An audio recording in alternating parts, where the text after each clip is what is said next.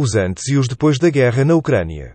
Guy Metan. Embora as conversações pareçam estar a progredir e os primeiros contornos de uma possível solução na Ucrânia estejam a ser esboçados, neutralização e desmilitarização parcial do país, abandono de Donbass e Crimeia, os ins e os outs do conflito começam a ser melhor compreendidos. Dito isto, não devemos esperar um cessar-fogo rápido, os americanos e os ucranianos ainda não perderam o suficiente, e os russos ainda não ganharam o suficiente para que as hostilidades parem.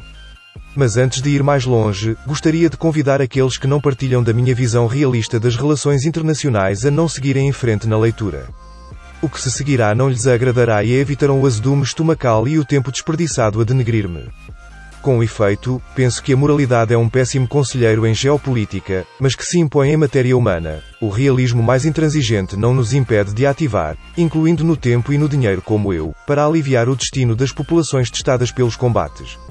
As análises dos peritos mais qualificados, estou a pensar em particular nos americanos John Mearsheimer e Noam CHM Sky, nas investigações de jornalistas de investigação como Glenn Greenwald e Max Blumenthal, e nos documentos apreendidos pelos russos, a interseção de comunicações do exército ucraniano a 22 de janeiro e um plano de ataque apreendido a um computador abandonado por um oficial britânico, mostram que esta guerra foi inevitável e muito improvisada. Uma guerra inevitável e improvisada inevitável porque desde a declaração de Zelensky sobre a recaptura da Crimeia à força em abril de 2021, ucranianos e americanos decidiram desencadeá-la o mais tardar no início deste ano. A concentração das tropas ucranianas no Donbass desde o verão, as entregas maciças de armas pela NATO nos últimos meses, o treino acelerado de combate dos regimentos Azov e o exército, o bombardeamento intensivo de Donetsk e Luhansk pelos ucranianos já em 16 de fevereiro, tudo isto permaneceu ignorado pelos meios de comunicação ocidentais, claro, provam que uma grande operação militar foi planeada por Kiev no final deste inverno. O objetivo era responder à Operação Tempestade lançada pela Croácia contra a Kradin Sérvia em agosto de 1995 e apreender Donbass num blitzkrieg sem dar tempo aos russos para reagirem, de modo a tomar o controle de todo o território ucraniano e tornar possível a rápida adesão do país à NATO e à UE. Isto explica porque é que os Estados Unidos têm vindo a anunciar um ataque russo desde este outono, improvisada porque a reação russa foi feita à pressa notando que as manobras diplomáticas da NATO, não resposta dos Estados Unidos às suas propostas, Blinken e Lavrov reunidos em Genebra em janeiro, os apelos de Zelensky para a calma e a mediação de Macron-Scholz em fevereiro, não estavam dispostos, ou incapazes de ter sucesso, e talvez servissem para as pôr a dormir, os russos retaliaram de uma forma magistral e muito arriscada decidiram tomar a iniciativa de atacar primeiro em cerca de 10 dias, reconhecimento das repúblicas, acordo de cooperação e operação militar, a fim de apanhar os ucranianos de surpresa. E em vez de atacarem um exército bem equipado e solidamente fortificado, decidiram contorná-lo com uma vasta manobra de cerco-desvio, implantando-se em três frentes ao mesmo tempo, norte, centro e sul, de modo a destruir a aviação e o máximo de equipamento desde as primeiras horas e perturbar a resposta ucraniana. Se tivessem deixado a Ucrânia atacar primeiro, a sua situação tornar-se-ia crítica e teriam sido derrotadas ou condenadas a uma guerra interminável de desgaste no Donbass. Recorde-se que os números russos são ridículos, 150 mil homens contra 300 mil ucranianos com a Guarda Nacional. Dadas as circunstâncias, e apesar dos soluços e perdas do início, a operação russa terá sido um êxito e será um marco na história militar, se não um modelo a nível humano, é claro. Com esta fase concluída, os russos podem agora concentrar-se no seu principal objetivo, nomeadamente a liquidação dos bolsos Kharkiv e Mariupol detidos pelos regimentos neonazis Azov e a redução do caldeirão de Kramatorsk, onde a maior parte do exército ucraniano está entrincheirado. Depois disso, podem decidir se querem lançar os seus tanques através da planície ucraniana para o vivo parar por aí. Eis aqui o aspecto militar. Vencedores e vencidos analisemos agora o aspecto político. Quem são os verdadeiros vencedores e vencidos desta guerra? Vejo um verdadeiro vencedor, vencedores menores e muitos perdedores. O maior vencedor são, sem dúvida, os Estados Unidos. Há que reconhecer que a equipa Biden, apesar da senilidade do seu presidente, tem manobrado magistralmente.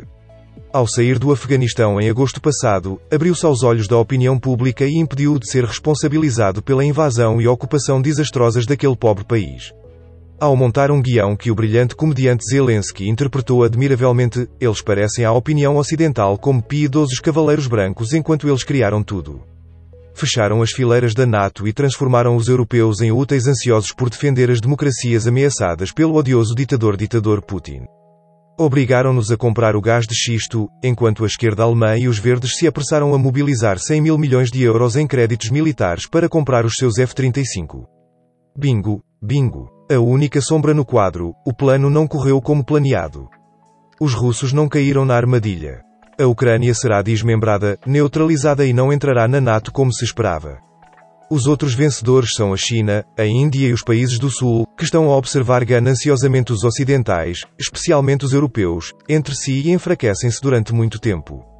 Inesperadamente, encontram a posição conveniente de neutralidade ou não alinhamento.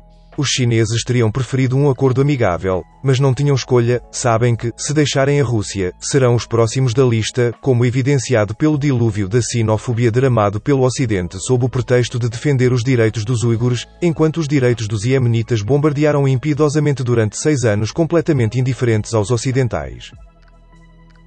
O grande perdedor será, naturalmente, a Ucrânia, desmembrada, mutilada, desmembrada, devastada, massacrada por nada, uma vez que, no final, perderá muito mais do que os acordos de Minsk o teriam forçado a fazer se os tivesse aplicado em vez de os desprezar.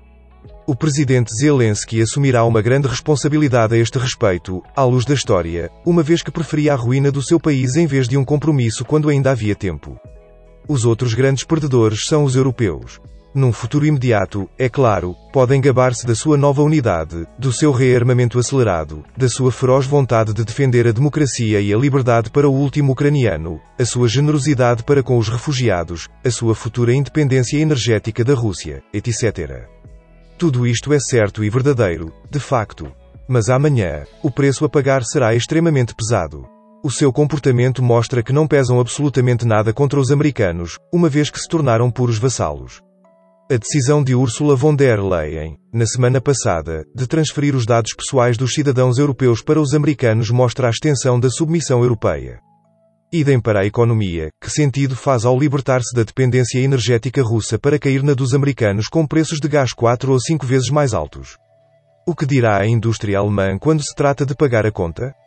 Especialmente porque não existem transportadoras de GNL, portos, instalações de deliquefação de gás, nem gasodutos suficientes na Europa. Como é que o gás de xisto americano será entregue aos eslovacos, romenos e húngaros? Na parte de trás de um burro? O que dirão os verdes alemães quando tiverem de aceitar a construção de novas centrais nucleares para satisfazer a procura de eletricidade? Os jovens e os ambientalistas europeus quando descobrem que foram enganados e que a luta contra o aquecimento global foi sacrificada em nome de interesses geopolíticos sórdidos? Os franceses, quando verão o seu país desvalorizado não só a nível mundial, mas também a nível europeu, depois de terem testemunhado o rearmamento da Alemanha e a compra maciça de armas americanas pelos polacos, baltes, escandinavos, italianos, alemães. A opinião pública europeia quando será necessário manter milhões de refugiados ucranianos depois de lhes oferecer passes de comboio gratuitos. E o que ganhará a Europa quando se encontrar cortada em dois por ódios profundos e por uma nova cortina de ferro que, pura e simplesmente, terá movido um pouco mais para leste do que a da Guerra Fria? E o que fará quando descobrir que, longe de ter isolado a Rússia, é por si só que se verá isolado do resto do mundo? Quando olhamos atentamente para a votação das resoluções das Nações Unidas, vemos que os 40 países que se abstiveram ou não participaram na votação representam a maioria da população mundial e 40% da sua economia. Longe de derreter, o apoio à Rússia melhorou mesmo entre os votos de 2 de março e 25 de março. Quanto aos países que se recusaram a aplicar sanções contra a Rússia, constatamos que uma imensa maioria se absteve e que só os países ocidentais as adotaram. A imagem arruinada da Suíça Primeiro encontro entre o ministro dos Negócios Estrangeiros suíço Ignácio Cassis e o seu homólogo russo Sergei Lavrov em 2018. Direitos autorais Pedra-chave Outro grande perdedor é a Suíça. A oficialidade suíça orgulha-se de ter seguido com uma rapidez histórica as sanções exigidas pelos Estados Unidos e pela União Europeia. Os que estão com pressa já pedem a rápida adesão ao UE e à NATO. Muito bem. Mas depois de sucumbir aos assuntos dos fundos judaicos e do sigilo bancário, foi a terceira vez em 20 anos que o Conselho Federal submeteu aos ditames americanos, o que resta da nossa lei e soberania. Mais a sério, capitulamo-nos no campo aberto, abandonando a nossa neutralidade quando ninguém nos pediu.